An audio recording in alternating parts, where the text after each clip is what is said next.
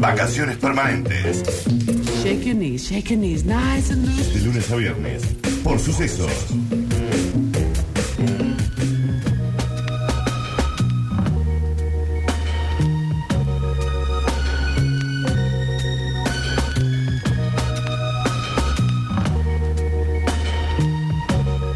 Instrucción número 12.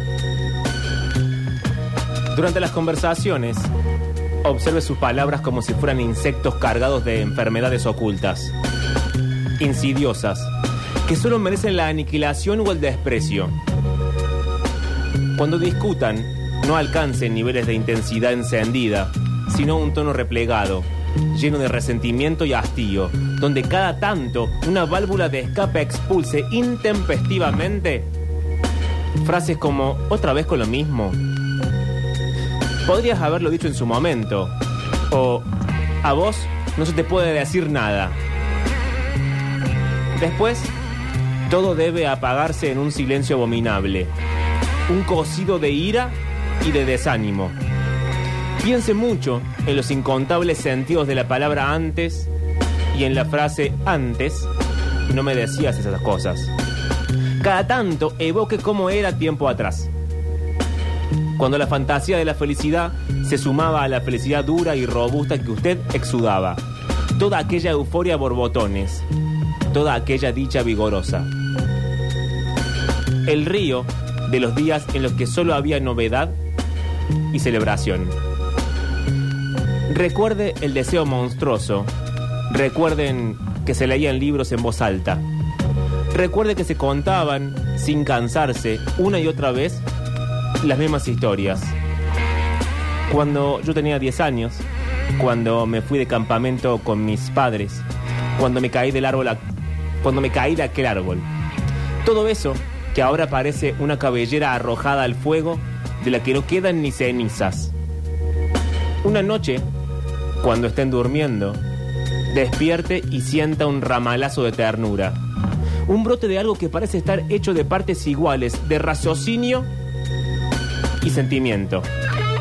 Que parece ingenuo, que no parece estar montado en la arquitectura de una emoción falsa, de una vehemencia pasajera.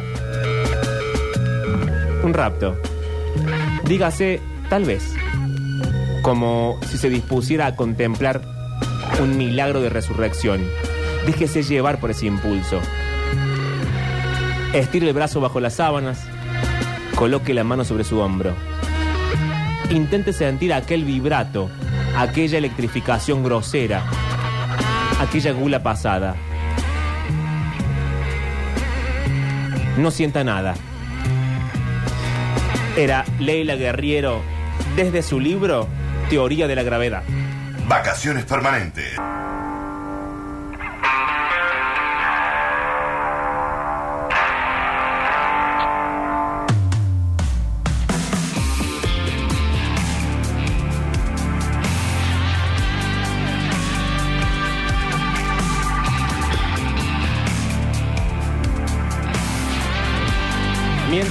Retira 1915 haciendo llamando, quiero renovar el saludo para todos aquellos que pretendieron la radio después de las 2 de la tarde. Esto es vacaciones permanentes hasta las 6 durante este verano en la 104.7. Gracias por estar ahí, gracias por elegirnos, a la gente que está en la sintonía, a la gente que está en la radio, a la gente que está en los auriculares y a la gente que está en internet, en Twitch y en YouTube, que somos Sucesos TV. Y ahora sí, antes de entrar al, al bloque que tenemos para este momento, quiero que vea Fran, porque Diego, Diego, eh, Diego Diego Swifty, Swifty. que ganó, gracias a vos, un six pack de eh, Daddy Bebidas y unas papas, que de hecho tiene que retirarlo por Colón al 4393. Daddy Bebidas queda, por supuesto, en Avenida Colón 4393. Y ahí eh, Diego retira su premio. A partir de la semana que viene, porque nuestro jefe está en Brasil y le acabo de mandar el mensaje y por las dudas se traspapel en el camino, vaya a partir del lunes. Pero Diego mandó eh, dos fotos de lo que pidió su hija para Reyes y es el vinilo de Midnights. Y hay otro que no sé cuál es, porque no le llego a ver el nombre, quizá Es el de Midnight Sí. y después ¿Y este?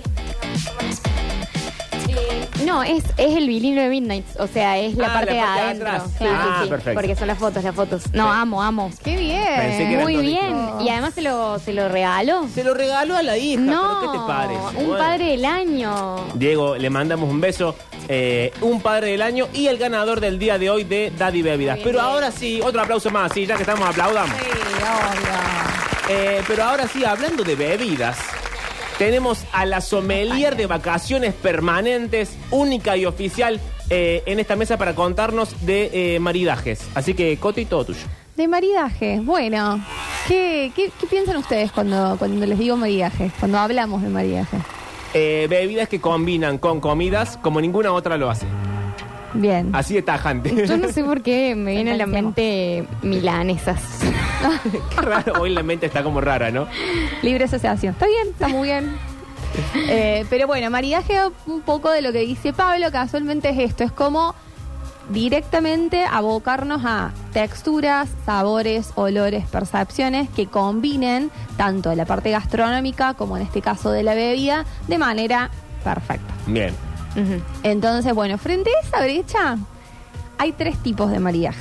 El primer maridaje es el que habitualmente hacemos todos, Sí. que se llama maridaje por acompañamiento, Ah, bien. que es buscar, eh, más que todo, distintos platos que vayan acorde con lo que estemos bebiendo.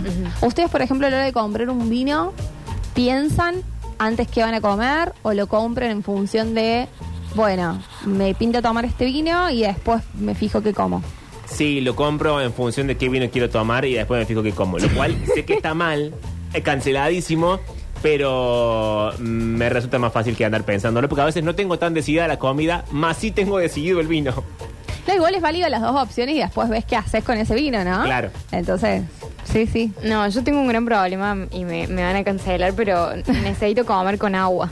Sí o sí. Ok. Bien, pues soy muy... Ah, no era tan grave, pensé que iba a decir algo como no me gusta el vino y ahí sí no, te tengo no, no, no, estudio. no, no, no, no, es que no, como que me cuesta mucho, mm, como que la comida para mí es un momento su- como que tengo que comer, entonces el- todo lo que es alcohol me lo, como que me Claro.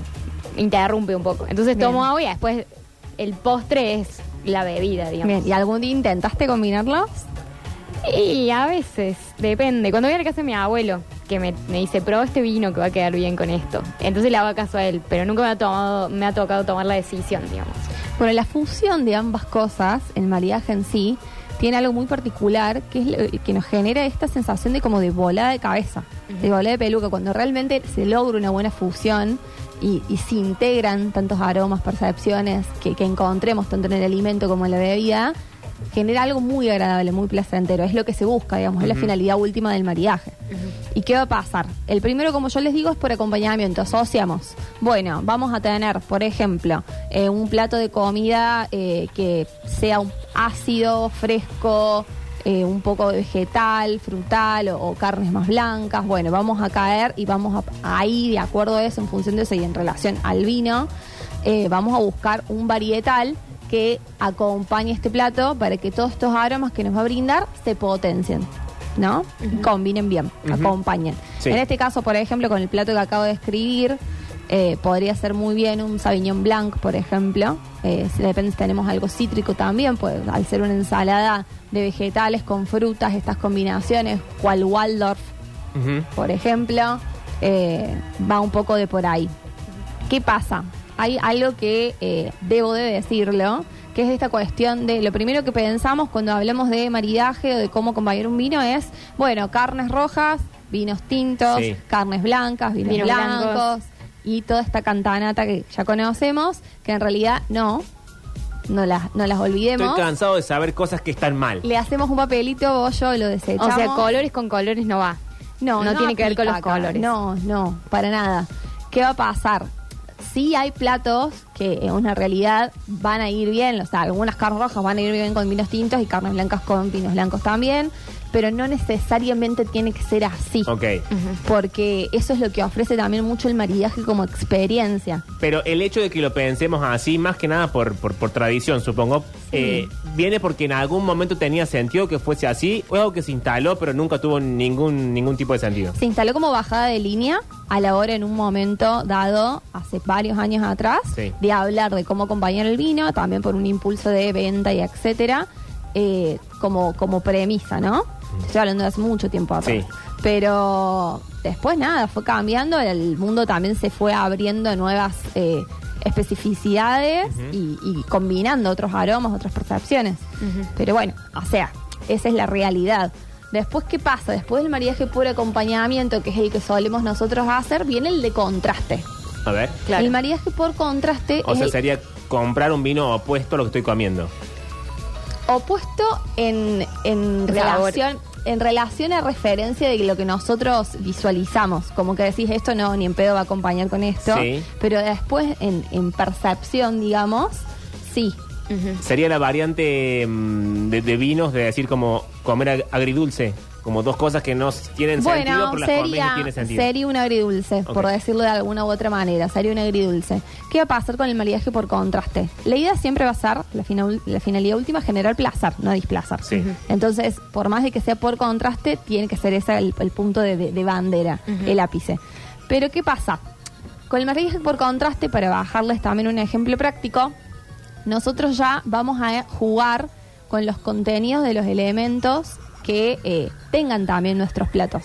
En realidad en todo maridaje se juega con eso, pero el- con el contraste más todavía con respecto a si, por ejemplo, tal carne, no sé, tiene romero, fue hecha en la olla o fue hecha en el horno o fue hecha asada. Sí. O, y qué condimentos se utilizaron. Eh, mucho, a la hora de armar un maridaje, está bien lineado todo este puntapié. Eh, uno en la diaria claramente lo, lo generaliza, no, no, no baja tanto lo específico porque Sí. es una realidad. Eh, Pero Porque además en la diaria yo no sé cuánta gente verdaderamente se toma el trabajo de cocinar algo con tanta Claro. cantidad de información, digo. Claro, Sí, que sí. sabes que este plato tiene ácido, este plato tiene, tiene esto dulce. O sea, es como medio que sale como sale en lo Sí. general. Sí, sí, sí, sí. Pero bueno, recordando casualmente esto, todas las percepciones que nosotros podamos llegar a identificar, el ácido, lo salado, nuestras papilas gustativas, van a intersalir mucho a la hora de, de- de esto, ¿no? De que nos genere una experiencia agradable. Y el contraste lo que tiene es algo distópico, ofrece una propuesta distópica. Por ejemplo, no, a nosotros muchas veces no se nos ocurre maridar, eh, que ya lo voy a estar hablando en un ratito, un Cabernet Sauvignon capaz con un chocolate. Ok. Mm. ¿No? Sí. Con un mousse de chocolate, por ejemplo. Mousse de chocolate y frutillas, eh, con, con un cabernet sauvignon, no sé, salteño, o, o un merlot, por ejemplo, de la Patagonia, con una con un crumble de, de- con frutos rojos. O sea, no se Eh, nos ocurre, pero porque la gente tiende a los, a los vinos dulces para acompañar el postre, por esa idea. También. Ok, Es como que ahí va la brecha de también postres con tintos, ¿por qué no? claro. Eh, tam- Claro, es otro como- maridaje que, que funciona muchísimo y que enriquece bastante la experiencia. que, ¿Qué va a pasar? Siempre el, el- el índice va a ser el mismo, resaltar los aromas, las percepciones, los sabores y que ha- se arma esta conjunción, ¿no? Y el tercer maridaje, que a nosotros nos atañe bastante, porque en Argentina tenemos muchas tradiciones, es el maridaje regional. Ok. El maridaje regional, ¿qué va a pasar? Relata de, ejemplo práctico, la empanada salteña y el torrontes. Claro. La empanada salteña, empanada de carne, que en líneas generales tampoco uno piensa es una empanada de carne, no va a ir bien con un vino blanco. Pero Y bueno. sin embargo. Y sin embargo, es un maridaje que funciona a la perfección. Digo, empanada de carne también está la empanada de queso en salta, que también es bastante contundente. Ahora, ¿funciona porque hay una costumbre instalada de que es así? ¿O funciona porque verdaderamente, aunque no existiera la costumbre y uno sabiendo de la composición del vino y la composición de la empanada, tiene sentido? ¿O solamente el sentido lo se lo da la costumbre? No, las dos cosas. Ah, ok. Es una conjunción de cosas. Porque ¿qué va a pasar? La acidez del vino también va a ayudar a que limpie la materia grasa de la boca, que nos va a dejar la conjunción de, de la empanada, ya sea de carne, de Sí, queso. sí, sí, sí. Entonces se busca un poco que, que- que combinen, ¿sí? Así, que sean congruentes. Entonces está pensado. Acá nosotros, bueno, la- nuestra mayor tradición es el asado argentino con un Malbec. Se piensa en un Malbec tal vez muchas veces reserva, que no sea más bien joven, que tenga un paso por barrica, así brinda una mayor contundencia. Pero bueno, está el maridaje regional. Claro. ¿Ustedes tienen algún plato que les guste maridar con algún vino en específico? No, yo estaba, es una huevada lo que voy a decir, pero estaba pensando cuando me dijiste lo de los, lo del vino blanco y los postres, eh, Sí. para mí me, me gusta mucho todo lo que es chocolate con vino blanco.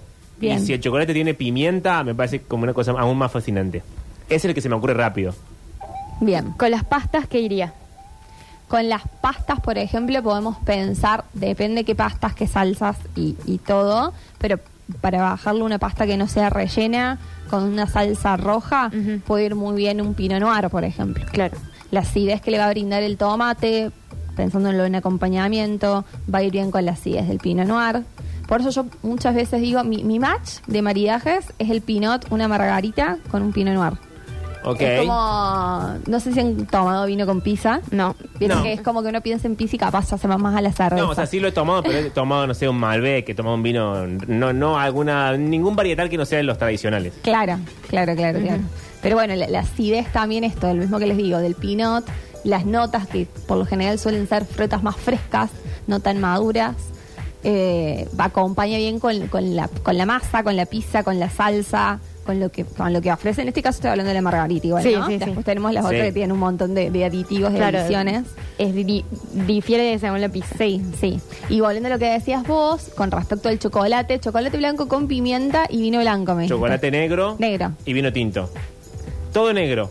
No, no, vos habías dicho el ejemplo que dijiste recién, el chocolate negro con pimienta. Con pimienta y vino tinto. Ah, ok, ok, ok. Está bien entendido que con vino blanco. No, casi no tomo vino blanco. Bien. Pero No, por- nada, porque si no, no sé, no tengo la costumbre. No, estaba por aportar que el chocolate blanco acá con los vinos blancos sí, sí marida, marida muy bien por el mismo esto, por la grasitud que va a tener. Claro. Son dos componentes que además ya nos llevan a una escena que es relajación. Los dos tienen taninos, los dos tienen antioxidantes, tanto el cacao como el vino. Entonces nos llevan a una escena de, bueno, es placerlo, es un momento de que me voy a dar de placer, de relajación, es así. Y, y con el respecto al chocolate blanco, ¿qué va a pasar? Va a tener una mayor grasitud por, la, Sí. por el cacao, la manteca de cacao, digamos, por eso necesitamos un vino que también tenga mucha acidez para limpiar el paladar. Y acá volvemos al ejemplo del Pinot Noir. Si no nos queremos salir con los vinos blancos, que pueden ser muy bien un Sauvignon Blanco, un Pinot Grillo, que son un poco más ácidos, que el interjuego también del Sauvignon Blanc que tiene, y depende de los puntos de cosecha, pueden resaltar las notas así un poco más tropicales o más florales. Entonces se desarrolla algo muy potente ahí. Y con el Pinot Noir, con chocolate blanco, es algo que tampoco se piensa.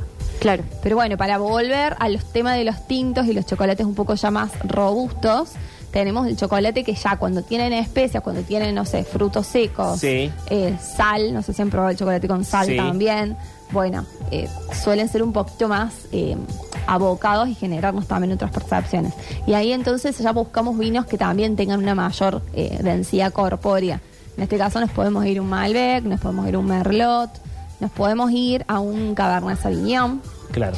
Eh, yo el Cabernet Sauvignon lo pienso mucho con esto, con un cacao muy amargo, estoy hablando de más de 80% de cacao amargo, pensando en cacaos que no son tan amargos o híbridos, con leche, vieron que están los 50-50, Sí.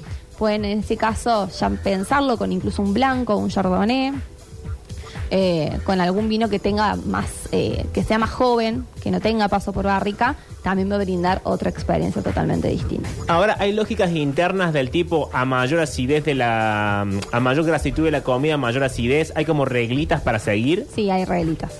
Hay reglitas porque mm, si nosotros, o sea, pensándolo, eh, acá ya intercede la lógica, digamos, y argumento de contraposición con lo que tenemos después en el plato, en el plato de comida que vamos a consumir. Eh, si nosotros tenemos un vino que tiene una acidez muy bajita y un plato al frente que nos va a implicar mucha grasitud, por ejemplo, un corte a la parrilla, no, que ya tiene de por sí una Sí. materia grasa bastante sostenible, que está ahí encapotada, contenida una vez que ya la tenemos en el plato. Si nosotros lo acompañamos, por ejemplo, con un vino que se desea de una acidez media baja, la experiencia que nosotros vamos a tener es que nos va a quedar el vino corto, lo vamos a pasar como si fuera agua, Claro. y Ah, la ok. carne va a estar mucho más presente. Bien. Lo mismo que si lo acompañamos también con un guiso de lentejas, ¿no? Por eso es que se buscan para estos platos que tienen también un grado calórico mayor, un vino que acompañe también la experiencia de, un, de, de mayor cuerpo y mayor intensidad y persistencia en boca. Bien. O sea, comida intensa, vino intenso. Sí, Claro. Sí, comida intensa, vino intenso. Eso como característica para que, que sirva de punto de partida y de punto de pie. claro, quiero bajarlo como reglitas Sí, como más. sí, eh, claro. más comida específicas. intenso, comidas intensas, vinos intensos, comidas frescas, vinos jóvenes. Ah, ok. Eh, frescas me refiero a esto, tacos, ensaladas, eh, pueden ser pastas que, que sean más bien con cremas, no tanto con pastas, eh, como Con pastas salsa. más con salsa o boloñesas o de esas cuestiones. Algo que, que a mí me gusta bastante, por ejemplo, en lo que me refiere a materias pastas, son, pueden ser tallarines al pesto, ñoquis al pesto, con un chardonnay, pero de paso por barrica. Claro. Los vinos blancos con paso por barrica, ojo, porque también tienen mucho para aportar y con estos platos que tienen también una grasitud latente, Sí. ayudan a limpiar el paladar, brindan una sensación también de, de agradable. Entonces, bueno, es de depende. Pero, pero sí, después otra cosa para tener en cuenta, cuando pensemos qué consumir, digamos, eh, hacer este interjuego de no hace falta que sea sí o sí. Bueno, averiguemos primero el vino, después no, no es un camino, digamos, lineal, Claro. recto. Se puede también dislucidar y jugar un poco. A mí lo que me gusta mucho del maridaje es esto, que permite jugar, que permite descubrir sensaciones nuevas, percepciones nuevas, hacer pruebas y errores, tanto uno como cuando cocina y después se encuentra Sí, y, sí, sí, sí. y- y ve si va o no va, pero tiene un poco esa, esa beta de adentrarse a como un camino de aventura. Eh, y después, bueno, está el otro maridaje eh, que acá tengo para comentarles también, que es un maridaje, lo hemos charlado, maridaje sonoro. Ah, ok. El maridaje sonoro, hay un estudio eh, que lo explica la enóloga y música neo, neozelandesa. Ok, qué Yo- complejo. sí, de Neozelanda, chicos. Yo Butzinka se llama, creo el término, o enestesia, sinestesia entre el vino y la música. El término explica cómo las armonías y notas del vino son paralelas a la música. Por ejemplo, bueno, donde se regala un vino donde acá dice frescura, acidez, son las mismas como que van a ir un poquito como con la línea del pop, ¿no? Ah, ah, ah. O sea que po- es para escuchar música tomando vino, digamos. Sí, sí. Bien. ¿Lo suelen hacer o no? No. Sí, no, porque no quizás más. escucho. No, Escucho música. No, no, no así tanto. Pero no escucho. mi- con el arte que tengo más distancia de consumo es con la música. O sea, Bien. jamás me he sentado, viste, que hay gente que se siente y se pone a escuchar todo el álbum con sus auriculares fantásticos, en el oscuro y qué sé yo. bueno, y prende unos saumerios, no sé qué, bueno, toda la gracia, yo no lo hago. Entonces, no- como no tengo esa mm, experiencia de vida, Claro. tampoco la acompaño con nada. Bien. bien, Ah, bien. yo sí, yo sí. Es más, o sea, generalmente el momento de tomar alcohol viene de la mano de estar escuchando música. Claro. Bueno, ¿qué va a pasar? Este estudio va a decir que incide eh, automáticamente el tema de la experiencia, cómo nos, nos intercepta el tema o la canción que estemos escuchando mientras consumimos vino. Es más, incluso esto como dato curioso, en bodegas, sobre todo en bodegas de España, tienen alguna que otra sinfonía de Beethoven para vinos que están en, en cría- en crianza, digamos, en barricas Sí. de roble francés. El proceso de crianza le ponen una determinada fracción de tiempo, por horarios, por decir, desde las 7 de la mañana hasta las 4 de ¿En la tarde. Sinfonía Ah, o de sea, pero le hacen escuchar vale. al vino. Al vino la Como cuando le música. ponen en la panza de la madre unos auriculares así gigantes para que Sí. escuche Beethoven y sea inteligente el chiquito. Sí. wow. Sí, exactamente, porque vibracionalmente la música, vibracionalmente a su vez, valga la redundancia, tiene esta implicancia en Está el bien, vino. tiene sentido, tiene sentido. Sí, así es. Me parece un- Claro. un, dato maravilloso. No sé si es relevante para nuestra vida cotidiana, No, no, pero no. hay datos que, todos esos tipos de datos que de, de gente que enloqueció y hace esto porque tiene un sentido lógico, más no práctico, me encanta. Y la etiqueta dice, tipo, vino Sí. que fue, que estuvo en barrica escuchando Beethoven. Lo cuentan no tanto en la etiqueta, Claro. por ejemplo, de este proyecto, sino ya más la ficha técnica Ah. o en la historia de la bodega, como más el storytelling. Claro. El storytelling, ahí sí, obviamente está toda esta parte de desarrollo. Pero bueno, y volviendo al tema de la música, es como los vinos blancos, afrutados, es como que se los eh, visualiza más con un rock, con algo, con un algo de reggae, con una salsa. eh, es muy distinto, se me viene a la cabeza ahora que yo les decía el ejemplo de Pinot y Pizza, Sí. no sé, Cigarettes Af- After Sex, como una banda que La tiene banda. ahí una, zona, una sonoridad como bastante chill, eh, depende del momento en el que estemos también, Obvio. ¿no? Eh, pues, no sé, plan cita, plan amigos, plan eh, solos, porque es así, entonces eso ya nos va a dar otra experiencia. pero, pero bueno, después los vinos como ya más eh, rosados, Acá te dan un ejemplo de Sinfandel californiano. No hay Sinfandel acá, pero no importa. Lo vamos a bajar a un Merlot, por ejemplo. Bien, ok. A un Merlot de la Patagonia de Valle de Cuyo. Va a ir muy bien un soul, va a ir muy bien un jazz. Eh, sinfónicamente acompañan hacia las notas, digamos, hacen que también la experiencia sea otra. Es un poco de lo que relata a nivel experiencial, Sí, más que obvio, todo. obvio, obvio, obvio. Pero bueno, maridaje sonoro es algo de lo que se charla, de lo que también está bastante en auge. eh, pero la idea es esto, es combinar y que siga resultando como finalidad última el placer de puntapié. ¿Sabes qué estaba pensando? Eh, me parece que es más claro en la comida, eh, no sé si tanto en el vino, por eso te lo quiero preguntar. Tengo la leve impresión de que en el vino no sé si ocurre de la misma forma tan literal, pero viste que si vos eh, lees o consumís cosas de cómo se cocinaba antes, en términos de ten- tenía un chancho y lo alimentaba solamente a margaritas y no sé, cristal. Sí. Entonces el chancho cuando lo mataba para hacer la comida sabía a margarita y a cristal, fantástico. Pero luego, con el paso del tiempo, como todo con lo que comemos es más que nada industrial y congelado y cagadísimo a palos, eh, lo, lo que sabe ya no es igual y por tanto la producción interna de la comida hacia adentro y tanto cuando cocinamos como cuando, cuando compramos las- los ingredientes ya está muy lejos de aquella idea de aquel de aquel paradigma de la comida. Ahora con el vino, ¿pasa lo mismo? ¿Lo que tomamos es cada vez me- más industrial y menos pensado o pasa al revés? No, acá volvemos al concepto de terroir o terruño, ¿se acuerdan? Claro, Claro. sí. Bueno, directamente con el, terru el terruño en donde esté plantada la vid, volvemos a, voy a decir Merlot. Por ejemplo, un Merlot de la Patagonia, donde vamos a tener un clima específico, días de sol específicos también, no va a tener tanta carga solar, va a tener van a ser días Sí. mucho más frescos, mayor intensidad de castigador, eh, sí, sí, castigador frío, porque de helado hay noches que son muy heladas. Eh, vamos a tener unas notas muy particulares que van a distar totalmente de, por ejemplo, un merlot de cachi, donde vamos a tener más de casi, no sé, los 365 días años del sol, son 300, si no me equivoco, chicos, 320 días al año ya está estipulado como que en Salta hay un sol, pero muy, muy, Matado. muy cas- sí, sí, súper castigador. Y, y nada, entonces vamos a tener otras notas, vamos a tener otros descriptores. Bien. Estos descriptores de los que estábamos conversando la vez pasada, de los que solemos hablar, que son los aromas que vamos a encontrar en el vino, lo que se oxígeno, se abre y demás, van a ser también un puntapié, al igual que su carga eh, órgano, no solo organo, o sea, organoléptica, mejor dicho, porque vamos a estar teniendo en cuenta la acidez del vino, si tiene taninos. ¿Se acuerdan que la acidez se manifestaba de esta forma? Que nos va a generar como esta sensación de, sa- de salivar. de- Vamos a estar salivando todo el tiempo, mucha salivación. Y después los taninos, que nos van a generar esta sensación del paladar ya más rugoso, como de aspereza Sí. que se asocia mucho a la astringencia. Pero, pero bueno, entonces eh, bajo ese término es que después se piensa y se arma el plato. No, no está pasando que en la industria, para responderte tu pregunta, va en debacle esto. No, al contrario, eso se sigue manteniendo.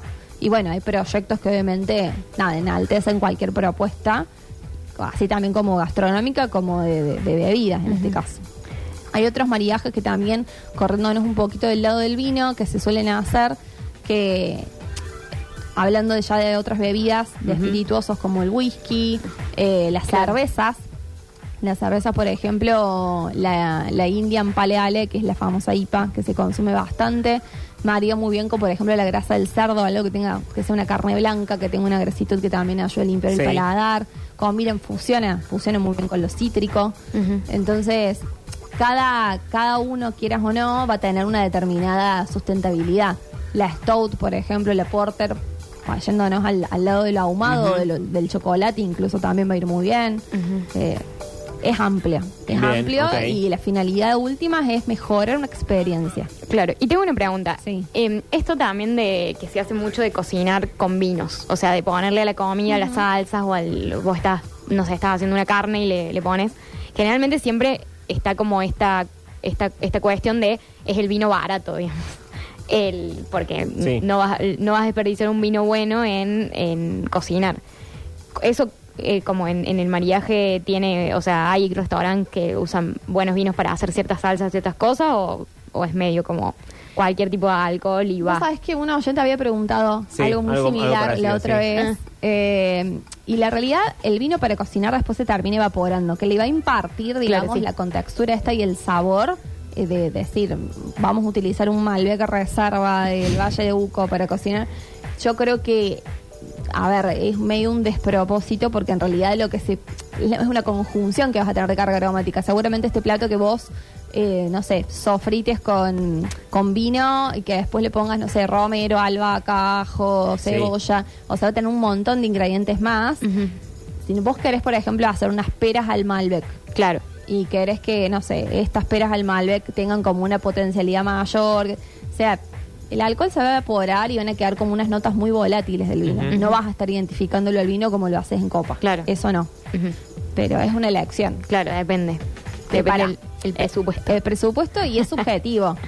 Ah, si me preguntas a mí, yo no lo haría, te diría que uses el vino que quieras, por supuesto, libre elección, Sí. pero no te va a mejorar, o sea, a en- enaltar, enaltecer sí o sí la experiencia, o sea, porque ya de por sí lo que está buscando es la conjunción casualmente de todas estas cargas los sabores, aromáticas claro. y las sabores, las texturas.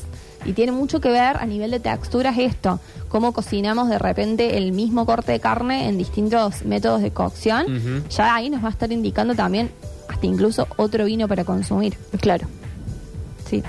Perfecto, estamos hablando con Constanza Martínez Lacourt, la chica punto del vino en Instagram, eh, o la doctora Escabio, como O le la dicen los doctora oyentes. Escabio, Sí, sí, los sí. oyentes. Acá alguien dijo la Chupi Girl. ya, La chupi es eh, buenísimo también. El apodo va derivando en cualquier cosa. Sí, sí, Eh, sí. Tengo un par de mensajes. A ver. Tengo un audio por acá. Hola. Pregunta, ya que están con el tema del vino. Sí. Yo comí una parrilla conocida en Boulevard San Juan. Eh, Si va a quejarse de una parrilla conocida en Boulevard San Juan, tengamos cuidado por la duda, yo sé cuál es. No digamos eh, nombres. Me tomé un Santa Julia dulce ¿Un Santa Julia dulce con el asado? porque me gusta. o sea, no- no- Sí. Y me comí su buena parrilla. Con su ensalada y todo. Eh, Qué confuso. Sí, está Está un poco abajo. Me parece que sigue borracho con el vino dulce. Eh, pero no sé qué quería preguntar, la verdad. Hola, equipo. Les paso un dato después del comentario de Pablo. Prueben chocolate con peperon, peperoncino. Pe- Peperoncino. peperoncino. Sí. Eh, si lo probaron bien ahí, si no, se pierden un elixir, dice Carlos. Sí. Bueno, gente aportando datos randoms. No, muy bien, muy bien, muy bien, muy bien. Por acá dicen papas fritas con milanesas. Bueno, bien, ¿y con qué, con qué vino lo están no, tomando no, la están, gente? no están diciendo vino. Ah, están diciendo pavada. No Bueno, están la diciendo gente está en vino, la papas pavada. fritas con milanesas, bueno. No me hagan dar hambre, porque son las 4 de la tarde y me da un poco de hambre si hablamos tanto de comida. Eh, Coti, ¿nos quedó algo? No, no nos queda nada. Bueno, preguntas más que todo después si quieren. No Sí. sé, puede ser, ya definiremos la fonola. Pero podríamos, me interesaría armar una fonola de mm, Mariaje y vino. música- Canción y con qué bebida corresponde. ¿Con qué vino? Sí. Vos sabés que estamos para esa. Sí, Re re. estamos para esa. Pero quiero que mm, hagamos rápidamente una bajadita del tipo. eh, más, ¿cómo era? Más, más grasa, mayor acidez. O sea, así como reglitas. Sí. Ah, Pensemos en algo que cuando tengamos mucha grasitud, Sí. un vino que tenga una buena acidez y también tenga taninos, o sea, que ayuden a limpiar el paladar. Los taninos siempre como premisa van a ayudar a limpiar el paladar. Bien. Entonces, por eso también los hacemos mucho con los quesos, no sé, un, un vino que tenga carga tánica, corte Malbec, Cabernet Sauvignon, Carmener, que sean un poco más robustos, asociarlos con, eh, no sé, los quesos eh, semiduros, duros, Sí. queso azul incluso. Eh, Por la otra eso. reglita de eh, comida intensa, vino intenso. Comida intensa, vino intenso, vinos tintos con postres, recontra sí. Perfecto. Eh, no siempre vino blanco, carne blanca, vinos eh, tintos, carne, carne roja. roja. eso se lo olvidan. Bien. Eh, después el tema de la, la, la composición, digamos, de que te vayamos a tener tanto en el plato de los distintos aromas que querramos aportar. Si sabemos ya de antemano que tal vino lo tiene o podemos llegar a encontrarlo, jugar un poco en esa dinámica de, bueno, me recuerdo que este vino tenía estos elementos, estos aromas, estos descriptores. voy a comer esto hoy, lo decido hacer. Pero más que todo, yo creo que el mariaje inicia cuando uno también comienza a querer descubrir el alimento desde otro lugar, la bebida desde otro lugar. Sí. Como que cuando se despierta esa curiosidad de decir, che, quiero potenciar esto, me gustaría sentir más esto, porque la idea es que no se tape ni uno ni otro, que los dos estén presentes. Claro. Perfecto. La manera de entrenar el paladar y el olfato y etcétera es prestando atención a los sabores y a los olores. Siendo muy conscientes. Siendo sí, muy demasiada, demasiada atención plena puesta en, En, en esos, en esos dos en- en- sentidos. sí, en esos sentidos. Y antes de irnos, ¿el maridaje más raro que se te ocurra, pero el más efectivo de un vino blanco? De un vino blanco raro pero efectivo puede ser eh, un carré de cerdo Bien, perfecto. ¿Y con qué, con qué varietal? con un Sauvignon Blanc. Con un Sauvignon Con Blanc. un Sauvignon Blanc o con un Riesling que eh, puede ser Riesling joven, un Yardo que tenga paso por barrica, un Bionier, Bien. ¿Y el maridaje más extraño que se te ocurra con un vino tinto? un vino tinto, eh, una pavlova de frutos rojos Ah, bueno, una Pavlova, atención. ¿Con Sí. qué varietal? con un Merlot, por ejemplo. Con un. Con un Perfecto. Señores, arroba la chica punto del vino, que igual se queda con nosotros porque en un rato Francisca Motrini nos cuenta sobre encarnación. Escurra. Eh, Escurra, dije con ala otra Sí, vez. sí, sí, sí. Sí, tengo ahí. ¿Pero existe Ascurra o yo la Sí, inventé? sí, es un apellido, pero este particularmente es Escurra. Es, es. Es, no hay otra señora llamada Encarnación Ascurra que conozcamos. No, no. Ah, yo la Eh, inventé entonces. Encarnación Escurra entonces, acá en la 104.7. Y lo que suena a continuación es Lenny Kravitz haciendo TK421. O lo tengo que decir en inglés. No, en inglés es re difícil. Vacaciones permanentes.